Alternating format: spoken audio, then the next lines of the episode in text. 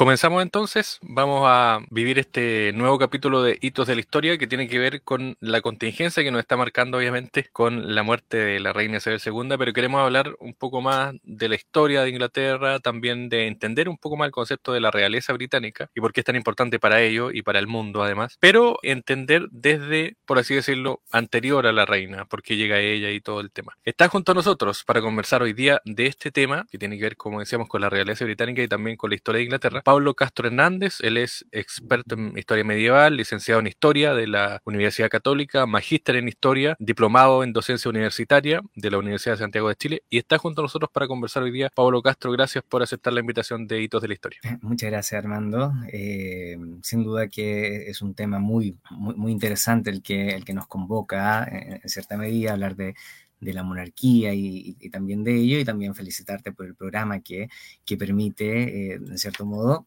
abrir paso a, estas reflexiones de la historia, la cultura, el arte, entre otros temas. Así que muchas gracias por la invitación. Claro, la, idea es hablar de, historia y no puedo dejar de, preguntarte finalmente, antes de ir allá a la vida de la reina y, bueno, hablar de ella, de finalmente ¿Cómo se forma el imperio británico? Porque no es solamente un país, no es como Chile, que tiene un territorio determinado y un territorio más o menos unido, sino que Inglaterra tiene ciertas características. ¿Cómo es finalmente la formación general del Imperio Británico. Bueno, aquí, sí, perfecto, entiendo tu pregunta. Bueno, yo creo que aquí hay varias, varias fases, varios, varios procesos históricos eh, que, en el fondo el contexto de las Islas Británicas va a resultar muy interesante en su desarrollo de, conformación cultural.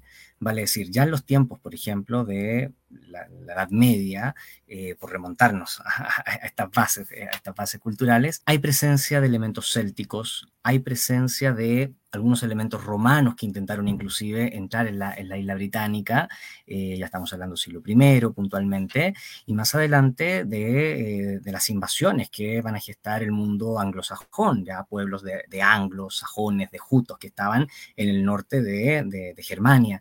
Entonces, con toda esa relación de, encuentros culturales, se está conformando un tipo de comunidad muy rica, eh, muy especial en su, manera de, ubicarse en, todo lo que es el, Mar del Norte, además de tener este carácter insular que eh, a, su vez le otorga una, identidad bien concreta. En todo ese desarrollo histórico que, que va a ir teniendo y, más adelante monarquías feudales, eh, los tiempos de, del imperio Plantagenet, y así eh, procesos de revolución y otros, eh, ya sea el siglo XVII, yo diría que en ese conjunto de procesos, que sobre todo veremos del siglo XVII al XVIII, lentamente se empieza a esbozar este imperio británico.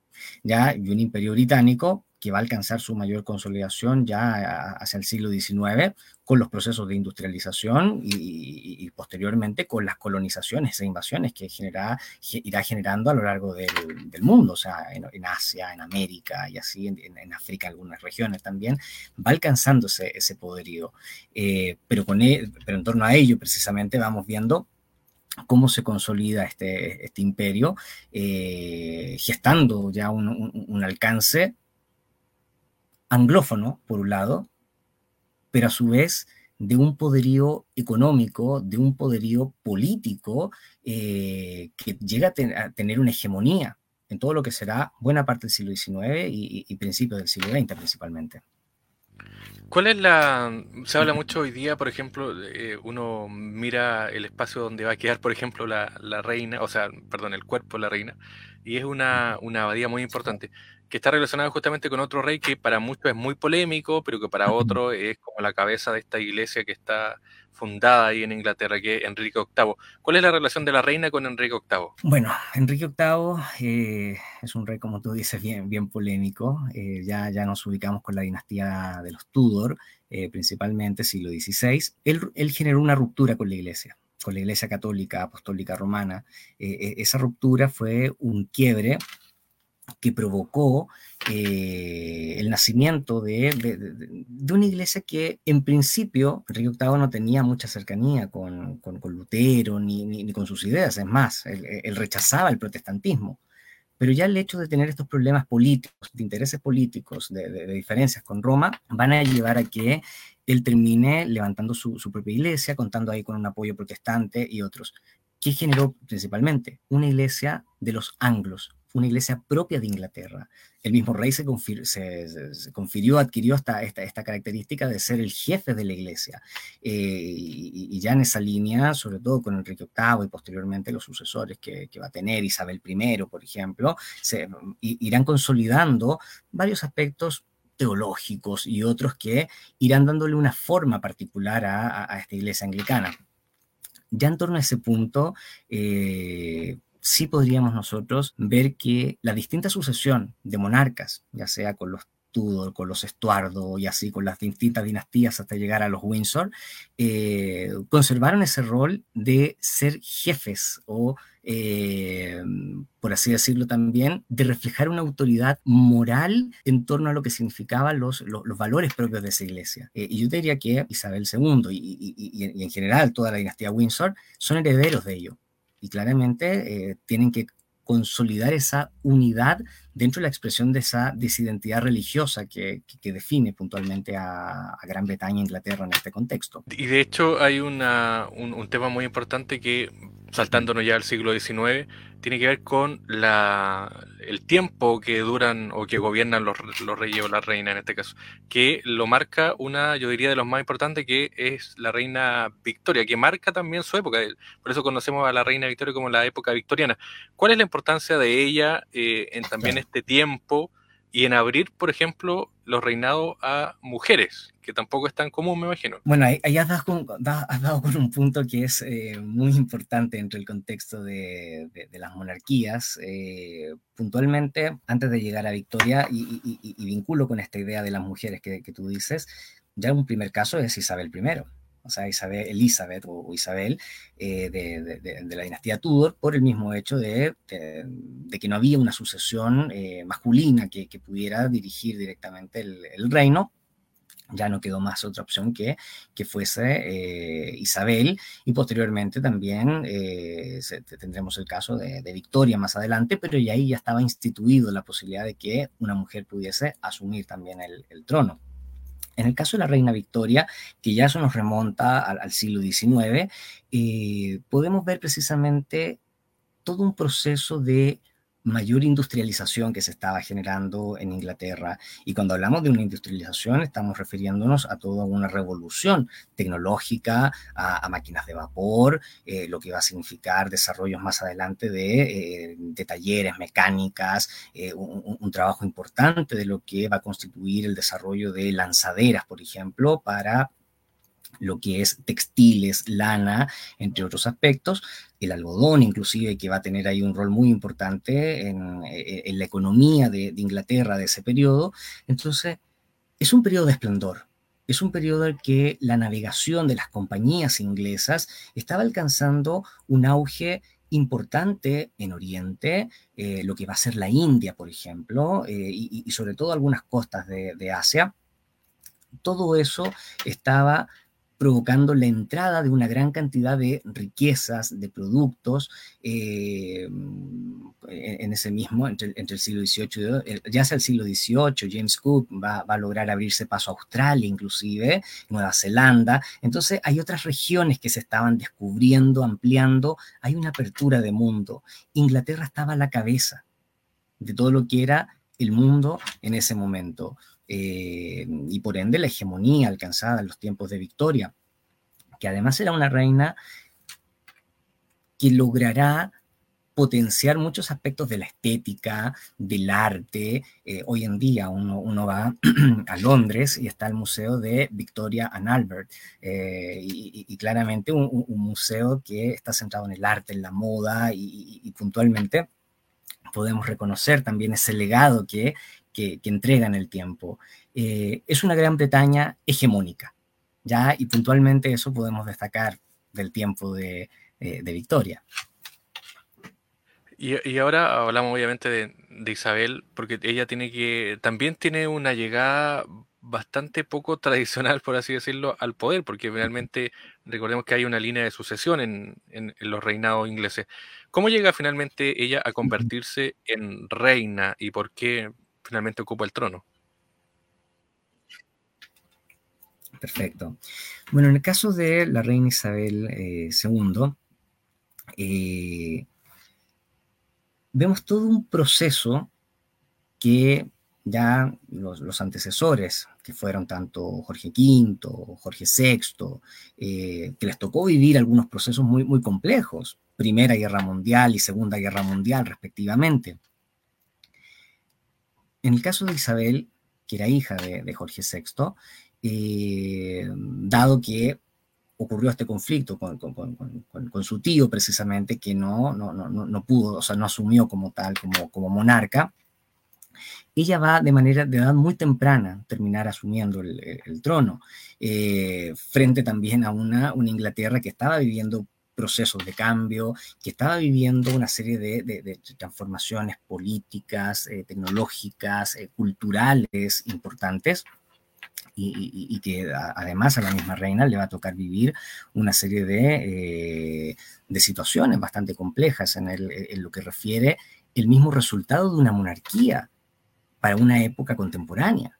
Ya eh, estamos hablando de una monarquía que en cierto modo también resulta ser cuestionable porque hoy en día que se están desarrollando tantas democracias, que existen tantas repúblicas, se mantiene esa corona. Eh, una corona que pareciera también ser distante con las necesidades que tiene la gente, el pueblo, por, por, así mencionarlo. Entonces, con todo eso se produce eh, una una suerte de, detención en lo que va a ser el mismo desarrollo y trayectoria de esta, de esta monarquía Tudor y que en el caso de la reina Isabel va a lograr también forjar un sentido de unidad, forjar un sentido de pertenencia y de permanencia en una identidad cultural de lo que constituye esta misma idea de, de Gran Bretaña entonces, más bien en ese contexto podemos referirnos a lo que va a, reflejar su ascenso y puntualmente eh, lo que va a constituir esta expresión de, eh, poder ya eh, entroncada en torno a una unidad de, la, identidad británica. Hablemos a propósito, de, tú lo mencionabas, el tema de, claro, parece bastante extraño un tema de, una, de ser rey en una época tan compleja. Además que después de, yo diría, la Primera Guerra Mundial, pasaron a mejor vida muchos imperios. Em, ¿Cómo es el sistema político en Inglaterra? ¿Cuál es el rol que juega el rey o la reina en este caso? ¿Y cómo funciona, por ejemplo? ¿Es una semidemocracia, una democracia distinta? ¿Cómo es el, sistema y cómo es el funcionamiento también? Bueno, en este caso hablamos de una monarquía constitucional. Ya en, el caso de Inglaterra o Gran Bretaña es una, monarquía constitucional y que corresponde a un poder tanto del rey, el monarca, eh, y el parlamento. Ya hay el parlamento que con la Cámara de los Lores, de los comunes, van a tener ahí la toma de decisiones relevantes a nivel legislativo y posteriormente el rey eh, ya tendrá un rol más de proyectar la idea de un jefe de Estado, de ser un soberano, pero que no puede tomar decisiones eh, por sí solo, sino que va a estar a la mano o al alero también de lo que el Parlamento vaya definiendo o refiriendo en torno a, los asuntos políticos. Ya en esos términos, el rey asume otra posición, eh, sobre todo para este tiempo, digo, más, más contemporáneo, pero una posición mucho más simbólica, una posición de reflejar una, esta identidad de, unidad, como ya eh, estábamos expresando, pero con una carencia de, poderes políticos ejecutivos directamente. Eh, por eso muchas veces veíamos a lo que era la, reina eh, Isabel II o inclusive a Jorge V, Jorge VI, haciendo una serie de, presentaciones, de, de, actividades de asistencia, de, actividades donde mostraban una autoridad de representación de la tradición cultural antes que estar directamente involucrados en las decisiones legislativas o, políticas eh, eh, específicas del contexto de, Gran Bretaña. Entonces, esa es una diferencia que se va gestando. Pero ¿en qué momento ocurrió ese desfase? ¿En qué momento ocurrió ese proceso de transformación donde ya el rey feudal, por ejemplo, del tiempo medieval, tenía un, mayor poder, una mayor presencia, no absoluto, eso sí. El rey feudal en la Edad Media nunca tuvo un poder absoluto, era un poder que de todas maneras estaba, en cierto modo, coaligado con, con la, con la nobleza, con, con, el parlamento, eso ya lo tenemos hacia el siglo XIII con Juan Sin Tierra, que quiso cobrar impuestos muy, muy fuertes a la, a la, misma nobleza, y ahí la nobleza se, se, negó, hubo parlamentos y una carta magna que se desarrolló en ese, en ese minuto. Pero será puntualmente hacia el siglo XVII, con la llamada Revolución Inglesa, la Revolución Gloriosa, como le llaman. A mediados del siglo XVII, dicha revolución en la que el monarca, que ahí gobernaban los Estuardo en ese minuto, la, dinastía Estuardo, eh, los monarcas como Jacobo I o, en este caso Carlos I, quisieron tener un poder absoluto, eso no, sobre todo el parlamento, las gentes del, contexto nobiliario, pero también burgueses, gente de los burgos, de, las ciudades, no estuvieron dispuestos a ello. Terminaron cortándole la cabeza a, Carlos I. Eh, ¿qué, ¿Qué impacto tuvo en consecuencia eso? No estaban dispuestos a tener una monarquía donde el rey tuviera todo el poder en sus manos, como así lo tenía el reino vecino, que era el de, Francia con Luis XIV en ese siglo XVII. En ese momento se forjó y bajo el pensamiento de varios intelectuales, pensadores y otros, como, eh, como, será Thomas Hobbes, eh, John Locke, entre otros, se irá forjando esta monarquía de idea tanto parlamentaria constitucional. Porque también requerían de, una figura de autoridad, de una figura de padre que reflejaba una tradición importante en la cultura del mundo inglés, pero que no tuviera el poder pleno, que no tuviera un poder absoluto, que fuera un poder ya constituido por lo que era el mismo Parlamento y el Parlamento establecía los límites. El Parlamento era el que también iba definiendo asuntos legislativos, políticos y otros, y, el mismo rey posteriormente iba aplicando o ejecutando muchas cosas que el Parlamento ya definía.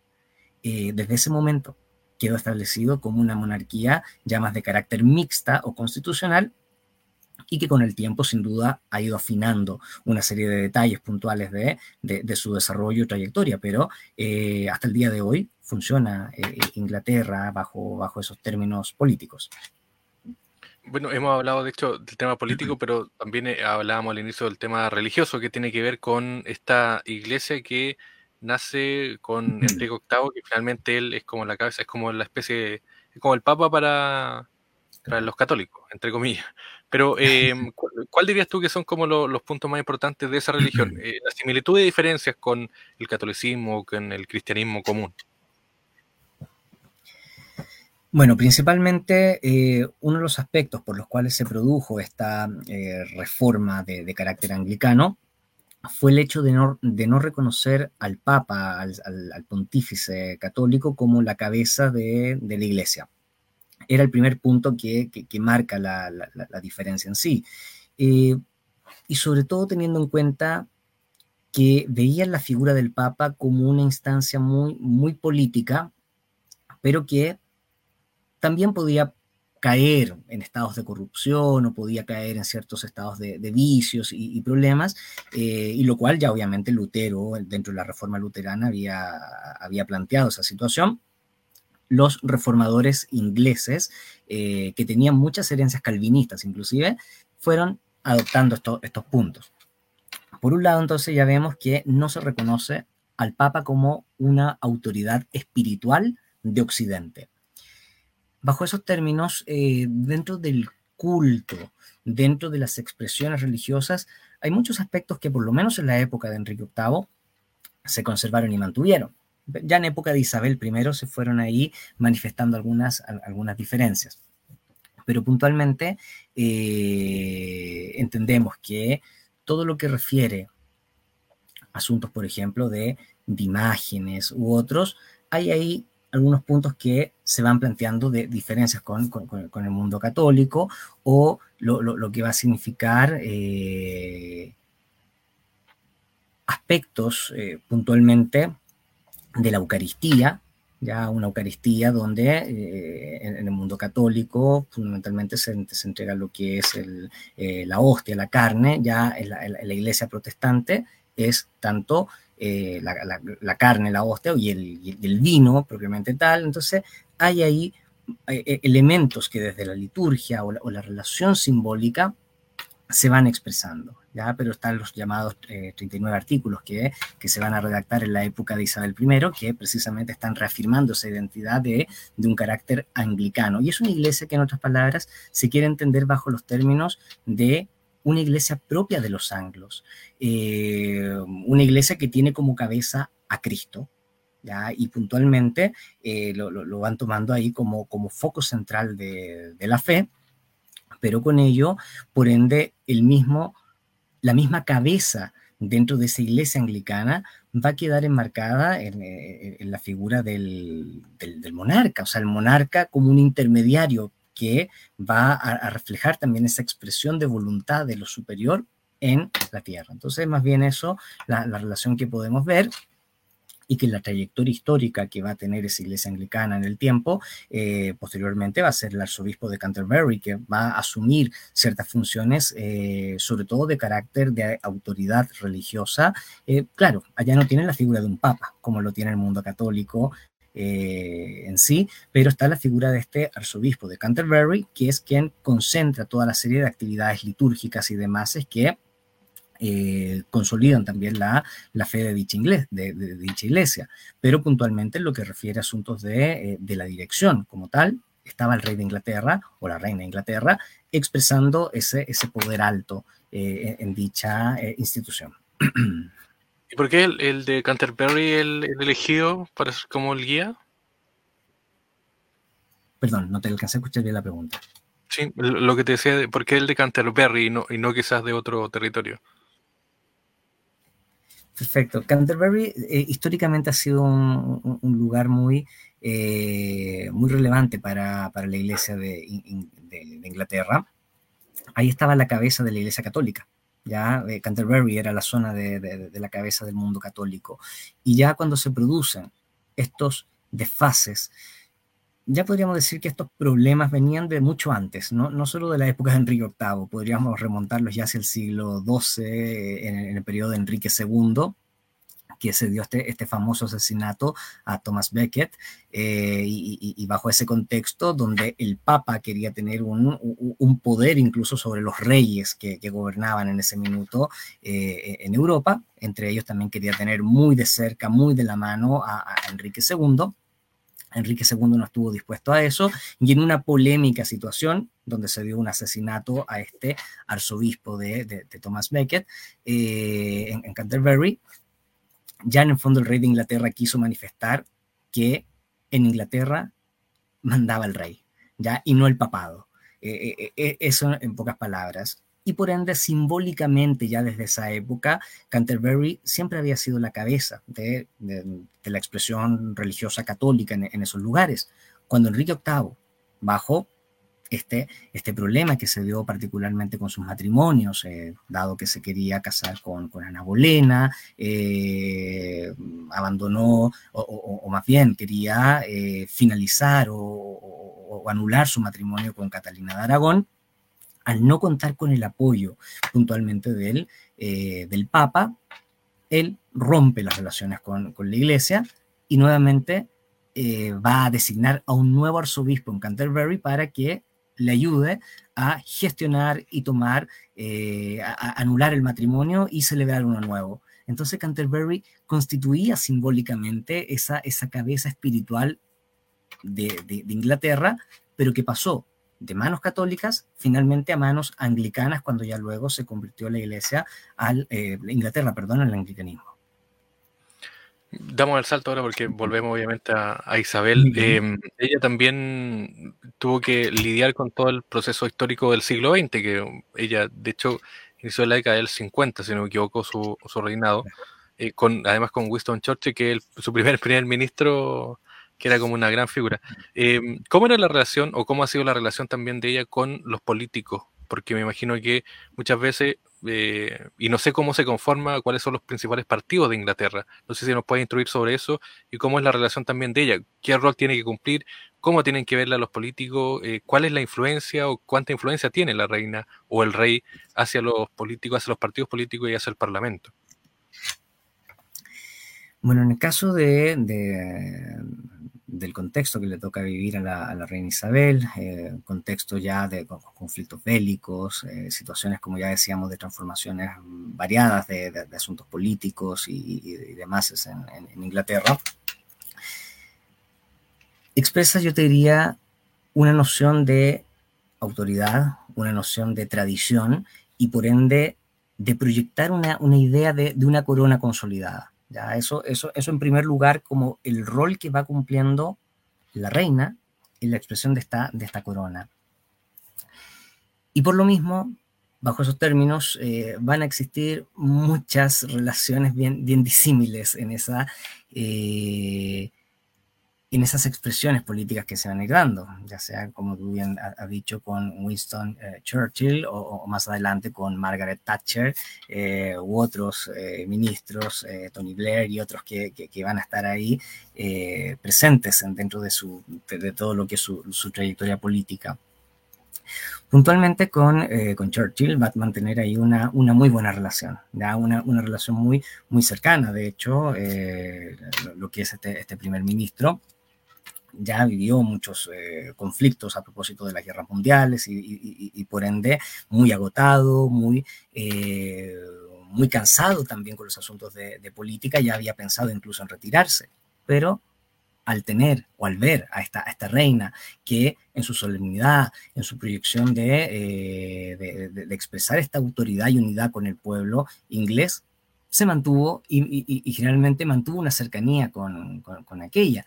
Eh, entonces ahí vemos un, un punto de, de, buenas relaciones. No obstante, ya vemos un, caso con eh, el thatcherismo, o lo que va a ser el caso de, de Margaret Thatcher, ahí va a ser un poquito más tensa la, la situación de, ya sea por los conflictos eh, de inflacionarios, los, los, conflictos políticos que se desarrollaban, eh, vamos notando en general eh, una Inglaterra mucho más ahogada con los procesos económicos que se estaban viviendo. sobre todo hacia, hacia, la última parte del, del, del siglo XX, puntualmente. y en función de eso, claramente la relación con la monarquía terminó siendo mucho más tensa. Entonces, ahí podemos ir reconociendo esas, eh, esos tipos de expresiones que se iban dando puntualmente en esos, en esos casos. Ahora no, nos metemos en el tema, no, sé si más, más de farandulero, qué sé yo, porque es indudable que el impacto que tuvo eh, la reina y la relación con la esposa de, Carlos, la primera esposa, entre comillas, que es eh, Diana Spencer, ha generado hasta hoy día también eh, amor y odio para la, para la soberana o la ex soberana. ¿Cómo, cómo lo ves tú ahí también en la relación ahí? Y, no sé si nos puede explicar por qué finalmente termina siendo eh, Diana eh, y cuáles son los impedimentos, por ejemplo, para que Camila, que es la actual esposa de Carlos, se casara con él. también ahí me imagino que hay, hay un tema no menor, porque juega también la mm. sucesión, juega también el linaje. ¿Cómo, cómo funciona ahí también eso? Claro, eso, eh, mire, yo, yo lo plantearía primero bajo la expresión de cuál es la relevancia que tiene la monarquía en esta época, o sea, en este, en este tiempo. Y ya luego conectamos con, con el punto que tú bien mencionas. Pero por un lado, yo te diría que la monarquía constituye esta noción de, de, autoridad, como ya hemos dicho, de unidad y otros, pero también de espectáculo hay aquí una idea de, una monarquía que expresa un espectáculo. Eh, al día de hoy, eh, y esto es una tesis, un desarrollo muy interesante trabajado por el autor de Scars, eh, ya nos dice que fomenta el turismo, permite acrecentar o mantener una serie de, de, relaciones muy vivas o muy dinámicas en ese entorno de lo que es la tradición cultural Windsor, precisamente, Hoy en día uno puede ir y, visitar turísticamente muchos lugares del Palacio de Buckingham, de lo que es el Castillo de Windsor, eh, y, seguir todo este espectáculo, como tú has dicho, de, farándula, por así decirlo, televisado. Ya desde la época de, la reina Isabel, con la BBC y otros, se empiezan a televisar eh, muchas de las historias, de las situaciones que estaban viviendo la reina, su hermana Margarita, que estaban viviendo entonces, posteriormente, eh, los hijos que de, estos. Entonces, eh, se va dando ahí una, una relación visual y de cercanía con la gente. En otras palabras, que pensemos en la audiencia. una persona de Inglaterra o de la mancomunidad, de la Commonwealth, que viera que aquella realeza de una aristocracia también tenía problemas, también eran personas, también tenían situaciones cotidianas, eh, como tú, como yo, como cualquiera, que conformaban parte de su, de su realidad cultural. Y eso, en cierta medida, es lo que eh, se empieza a proyectar con la televisión, que por cierto es una tecnología también que se estaba desarrollando a mediados de siglo y que estaba provocando ahí un, cambio importante. Y puntualmente, eh, eh, en ese contexto, se va abriendo este, este vínculo y espectáculo. Ya teniendo en cuenta ese contexto, paso a explicar entonces el otro, el otro punto que, menciona. Yo te diría que en lo que refiere a ese mundo, se, exteriorizó en demasía la, vida de, estos personajes o figuras públicas eh, concretamente. Diana eh, va a terminar en este caso eh, casándose con, Carlos y en lo que significa ese, ese matrimonio se van a ventilar muchas, eh, muchas formas de, su relación, de su matrimonio, las situaciones tensas que, se provocaban. Ya Carlos tenía un amorío de mucho antes con, eh, con Camila Parker y puntualmente en lo que refería eh, los, por, por, asuntos políticos, por asuntos de imagen, se terminó optando por Diana para que pudiera acceder al, o representar en este caso a la, monarquía y, y, no tanto Camila en esos términos. Y eso, en, cierto modo, ya produce los choques o, desajustes, porque Carlos, eh, al menos en lo que tenemos en, las documentaciones y otros, eh, no tenía este apego que sí tuvo con, Camila Parker. Entonces, ya vemos que el matrimonio con Diana termina eh, en cierta medida fracasando, es un matrimonio que no, que no resulta, pero que, por otro lado, la misma reina, eh, el duque de Edimburgo, Felipe, eh, y así en general la, familia, tenían a Diana también con, una distancia muy, eh, con, cierta reticencia, porque, sobre todo porque iba ventilando muchas cosas en la prensa, esa clásica imagen que aparece en el Taj Mahal en la India, donde aparece decaída, mostrando esta, esta idea de, de una pena, pero también la expresión de una princesa adolorida frente a todo este contexto. Eh, ya en esa, en, esa imagen que buscaba proyectar y que, por cierto, no le estaba causando una noción de, imagen positiva hacia los Windsor, de hecho, más bien se ven como, como una casa lejana, como, como una reina distante. Eh, ya vemos ahí en todo ello que se le critica fuertemente a Carlos el, por qué no mantenía o no restablecía este, este vínculo con Diana. Es más, tenía un amante, eh, la, abandonaba. Eh, hay ahí un quiebre.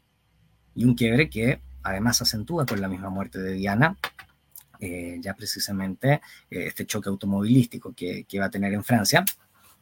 Y a partir de eso, con, con, con, esa misma muerte, aún se, se acrecienta más esa, esa distancia al día de hoy, asume Carlos como Carlos III, asume también ya entonces su, esposa, Camila Parker, eh, pero con ello, con una imagen donde pesan todas estas cosas y donde incluso se ha llegado a plantear si, en esos términos, eh, Camila va a eh, lograr tener ese, ese, carisma que por ejemplo, tuvo Diana Spencer, como, como, tú bien mencionas, pero que vivió toda esta situación de, de, procesos, como ya hemos dicho, de, tensiones con la misma corona británica.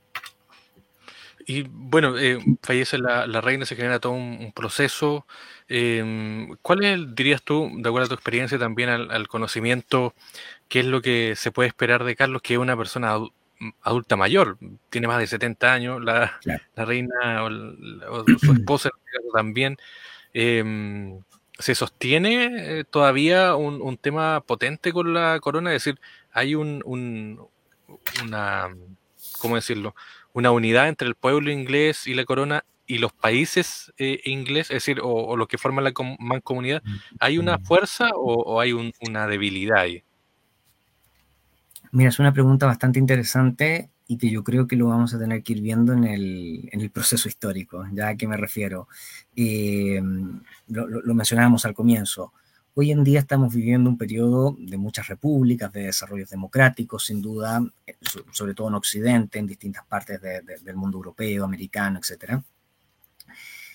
Pero claramente las monarquías, que tienen una tradición de data medieval, como ya mencionábamos al, comienzo, todo e, e, ese desarrollo de, monarquías han entrado en erosión o han entrado en, un, e, en, este, en este conflicto de, de, ser un tipo de sistema político centrado en una persona que claramente ya está eh, en cierto modo en desuso frente a estos choques con la, con la democracia.